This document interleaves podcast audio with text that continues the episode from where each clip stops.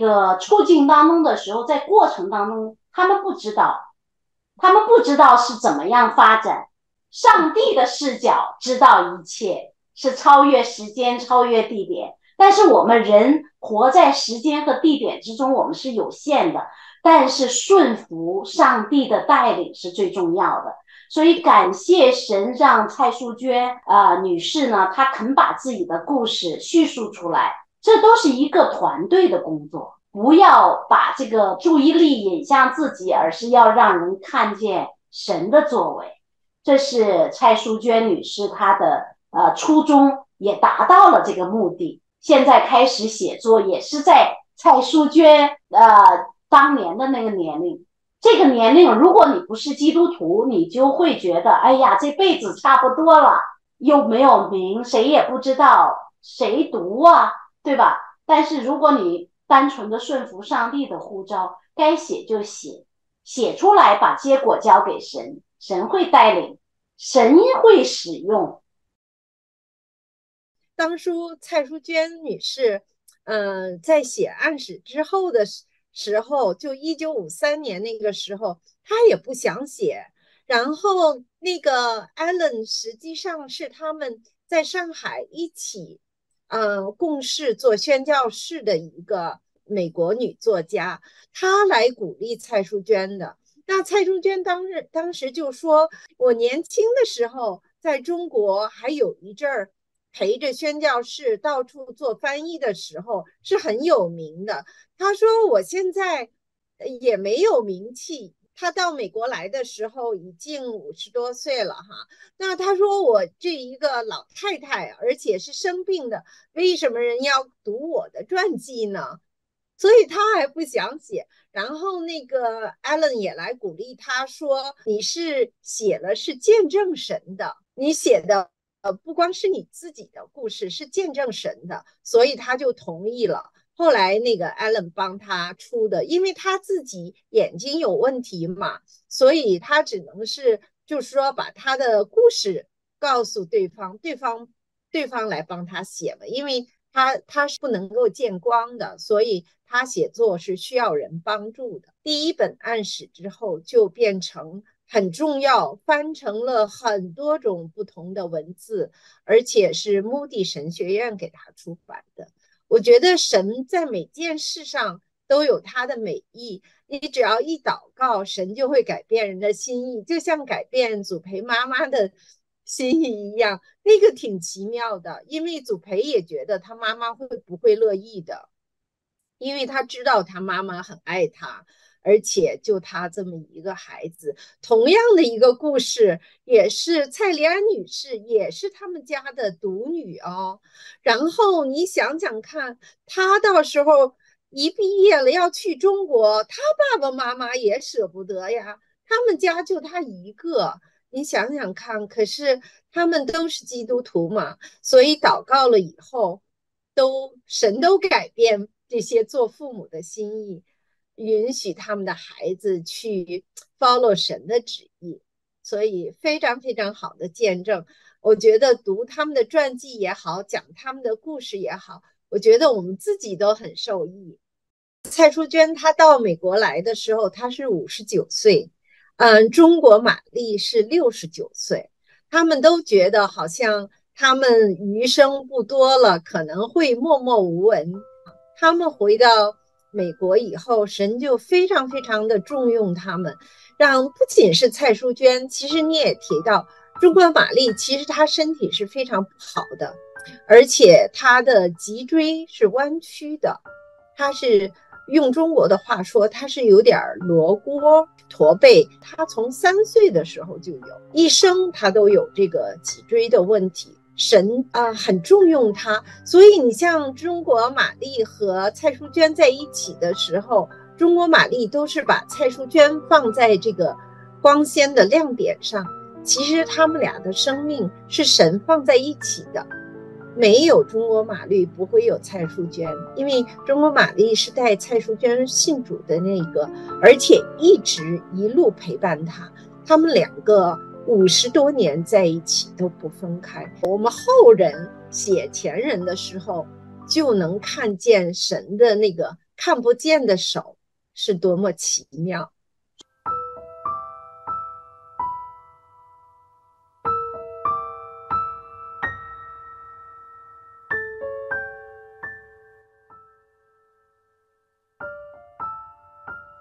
当年中国玛利亚做注音符号的圣经，这是在蒋介石领导下的国民政府的支持下进行的。他也成功的完成了整本圣经的注音符号，就是为了让中国的广大地区的没有受过教育的中国人能够读懂圣经。他们也到乡下去推广注音符号，也有很多啊没有受过教育的普通的老百姓，他们就能够读懂圣经了。这是非常了不起的一个壮举，也是在圣灵带领下完成的。啊，他们的动机是很高尚的。中国玛利亚和蔡淑娟他们一起合作做的这个注音圣经呢。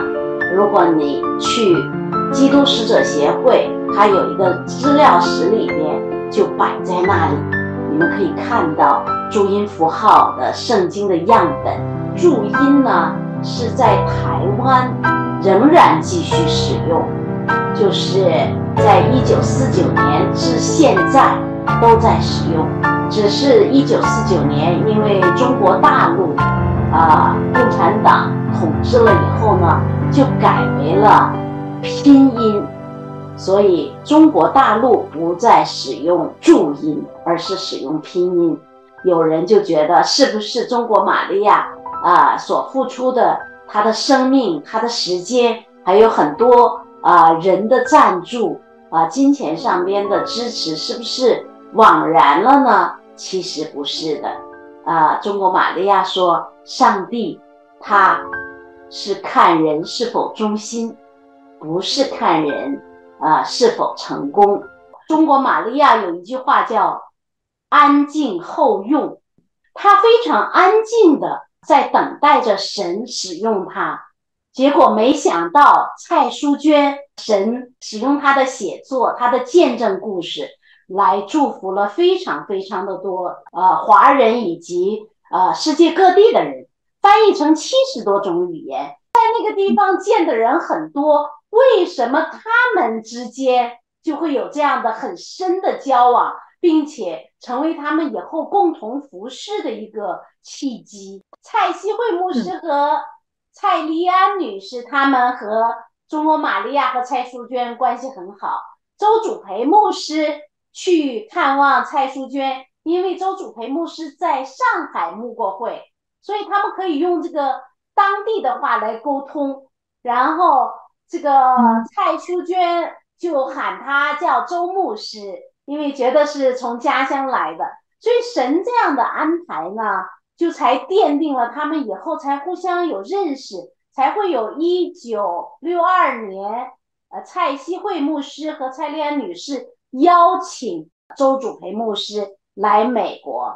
就五六年、五七年，他们三个人在一起有很多的故事，因为他们五六年在这个天堂镇遇到了以后，是神把他们连在一起哈。他们对中国学生的那份热情和事工是很特有的，因为那时候中国学生还比较少。蔡希慧牧师和蔡丽安女士，自他们一九五五年到华盛顿地区做那个。呃，他叫 International Student Inc，呃，在那里做中国学生的施工。五五年，他们就开始。周祖培牧师是学生，他自己就亲身体会到中国学生语言不通的时候，又远离家乡，远离亲人。情感的空缺是非常大的，他自己感同身受，他就很赞同这份施工，所以他就加入他们俩。然后在他学习之余，他陪着嗯蔡希慧牧师跑到各个校园去服侍他们。蔡希慧牧师和蔡莲女士在国际学生部专门负责中国学生的校园施工。每周蔡希慧牧师都会开车。到各个大学里面去辅导他们的 Bible Study。鲁培牧师那时候就陪他一起去，他们两个人一起跑进跑出，五六年、五七年，他们做了很多校园施工。在五七年的时候，他们开了第一届中国基督教学生夏令营。办得很成功，唐从容啊，什么都成为讲员。那时候唐从容还是 teenager，挺有意思的啊，很有名的华人的基督徒讲员都会来，很多的人觉志信主，也有奉献，所以那个是非常有名的一段时间。使者杂志就是在那 conference 以后就开始建了。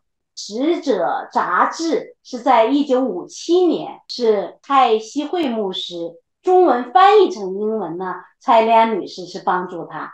一九啊七四年啊，使者的总部是从华盛顿搬到了乐园镇。一九七六年，周大威牧师开始在基督使者协会服侍。周大威牧师去基督使者协会服侍的时候，蔡丽安女士已经离开了，蔡希慧牧师还在使者。那么，当一九八一年的时候，蔡希慧牧师就退休。八零年的时候，苏文峰牧师来到了使者服饰，就是接管了使者杂志。在使者真正建立以前，使者杂志先先创刊。这个文字工作很重要啊。呃，周主培牧师去哥伦比亚大学读书。很困难啊，用英文来读。他自己说，他自己说这段时间是赶牛上树，因为那时候他英文没有那么好。那哥伦比亚的神学院要求挺严格的，而且他是读的硕士啊，所以他那时候每天早晨五点起床，然后白天。能读书的，能能读书不睡觉的时间，他全在读书，读的特别辛苦。他后来其实身体也有 run down，也有 burn out，所以他在最后一年的时候，他是非常辛苦，经济上也开始透支了，体力上也开始透支了。毕业了以后，他其实是一心要回印尼的，因为他的家一直都在印尼没出来。他他都觉得他的孩子长大了，他都没看见，所以他很很希望赶快和他的家人团聚。周主培牧师在择偶这个婚姻上边，好像神给他有那个内在的眼光，他选择了 Wendy 文田，现在文田还健在。因为那时候周祖培牧师很会讲道。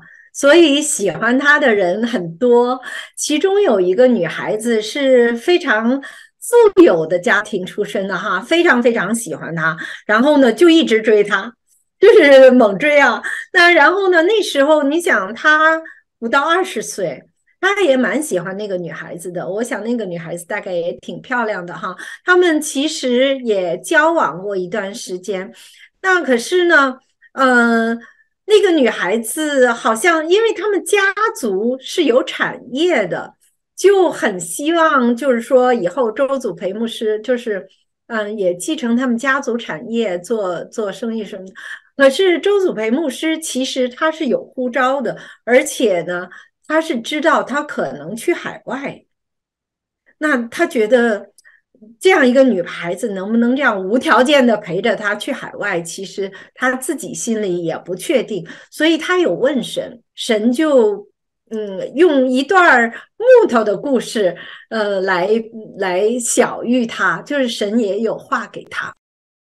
坐船从反正逆流一段的船往往上坐的时候，他就看见一一块木头飘在水里。神就跟他说：“说你看这块木头，如果它没有掌舵人，不是一只船的时候，它就是顺水漂流的。可是如果这块木头被一个船工用，造成了一个船，有一个人会驾驶它的时候，它是有目的地的。所以神就小喻他，你不是一块木头，你是一个我要使用的船。所以他就明白了，就是说，所以他的婚姻也是要求问神，要神来定夺的。那后来他求问神的神就把文田引到他面前，就是 Wendy。那 Wendy 呢是非常爱主，而且也爱他的，而且对他说：“你去哪儿，我就跟到哪儿。”这是非常非常重要的一个 commitment。当时他们结婚的时候，周祖培牧师才二十岁。Wendy 后来啊，经受了很多的不容易。嗯，五六年，周祖培牧师在美国的时候，他的家人在印尼出不来。这时候，Wendy 一个人带了五个孩子。当地教会没有切断周祖培牧师的工资，所以温蒂经济上没困难。可是他一个人带五个孩子，四年的时光，你你能想象别人能做这件事？真的是神配给他的是最好的。他知道温蒂可以承受这样的艰难。周祖培牧师夸他的妻子，说的他的妻子。对周主培牧师的妈妈特别好，呃，无论是对孩子、对丈夫、对他的母亲，尤其是对上帝呼召，呃，周主培牧师这个侍奉啊，文田是最给力的。母亲节也要到了，我们也要在这里也要向呃周主培牧师的妻子文田妈妈来问他母亲节快乐。使者拆船大会，他都会参加，他都坐在前排，他都很认真的在听。我还采访过他。他们家里有这个非常优秀的传统，妻子都是非常支持丈夫，就像周大卫牧师的妻子也是一样，也是这样的支持。然后就是上边这个父母的传承下来了，而且周大卫牧师。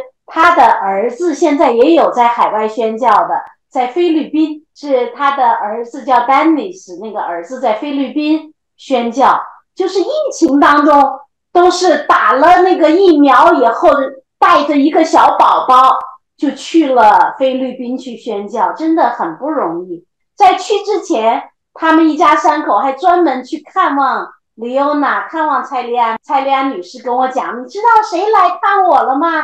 丹尼斯和他的妻子和带着一个小儿子，在去呃菲律宾之前专程去看望他。使者书房都有这个书，中文也有，中英文都有。英文呢是叫 Let My People Go，然后中文是骨肉之亲。见证故事非常重要，我们就看到神是怎么样的使用一个人。是从起初一直到末了，一步一步带领他们走过来的，就是周主培牧师一营，然后蔡希慧和蔡丽安女士一营，然后中国玛利亚和蔡淑娟，他们三强，神把他们聚集在一起了，才会有使者协会未来的发展，这都是上帝设计好了的。三方面的这个孩子，每一方面都非常顺服，是完全交托给上帝的带领，听从圣灵的带领，这不是偶然的。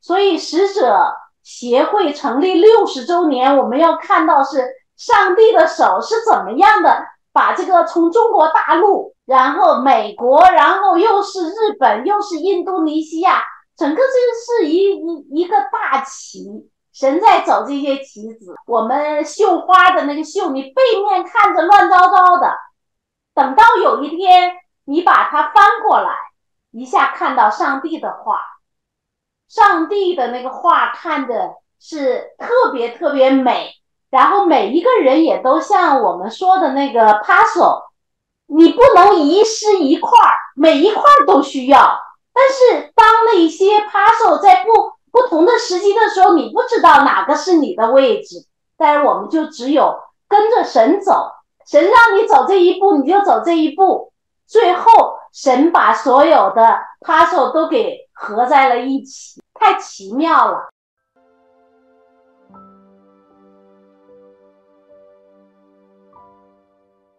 另外，基督使者的创办人周主培牧师。蔡希慧牧师和蔡丽安女士，他们当年的动机就是要接触中国的知识分子，那些受过教育的人，因为受过教育的人呢，他们就可以接触到更多的人，以及产生更多的影响啊。所以，基督使者协会创办的主要的动机是为基督赢得那些还不是基督徒的中国的学生，把他们带到。主的面前装备他们，训练他们，最后当他们回国的时候，也能够为主做见证。所以这是主要的动机。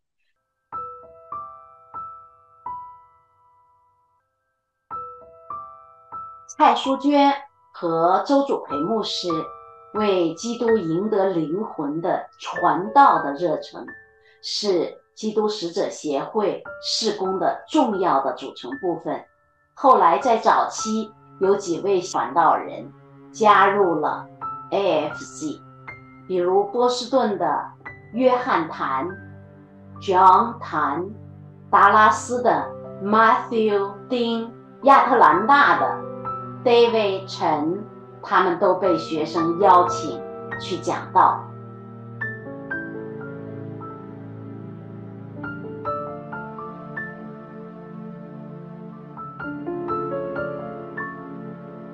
在基督使者协会的帮助下，学生们就建立了查经的小组，其中许多早期的查经小组，最终发展成为在北美的华人教会。这也是基督使者协会施工的重要的历史贡献之一。有关更多的历史史料，要保证准确性，请大家到基督使者书房。上边购买周主培牧师的中文传记《骨肉之亲》，里边有更丰富、更详细的历史资料，更准确一些。另外，啊，在十年前五十周年的时候，有这个基督使者协会印制了呃一本纪念册，啊，里边有非常真实。准确的史料，图文并茂，欢迎大家去上边查阅。它的名字叫《半世颂扬半世恩》，是记载着一九六三年到二零一三年基督使者协会的历史史料，啊，是非常的这个精美的图文并茂的一本册子，欢迎大家。在上边找到更多的准确的基督使者的资料。对，谢谢你给我这个机会。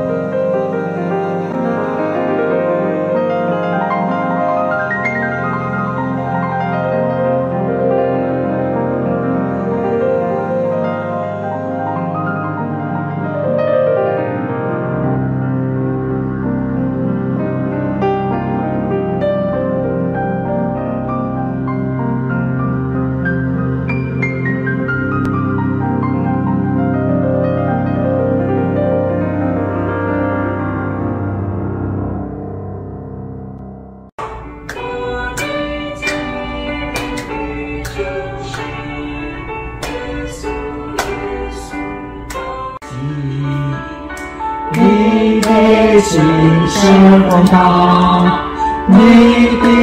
节之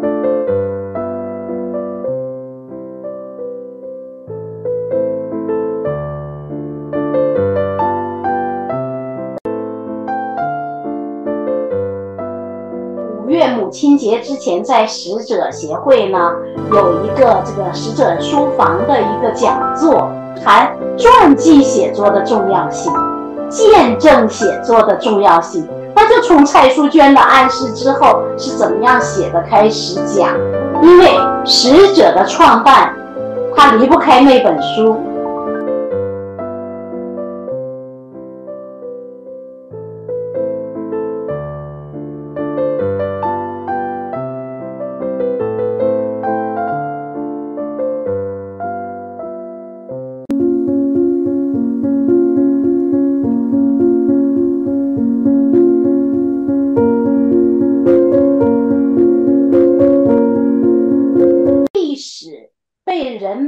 渐的遗忘，我就用我的话，要把这些这个在基督使者协会这个创办过程当中涉及的这些历史人物，他们到底长得什么样？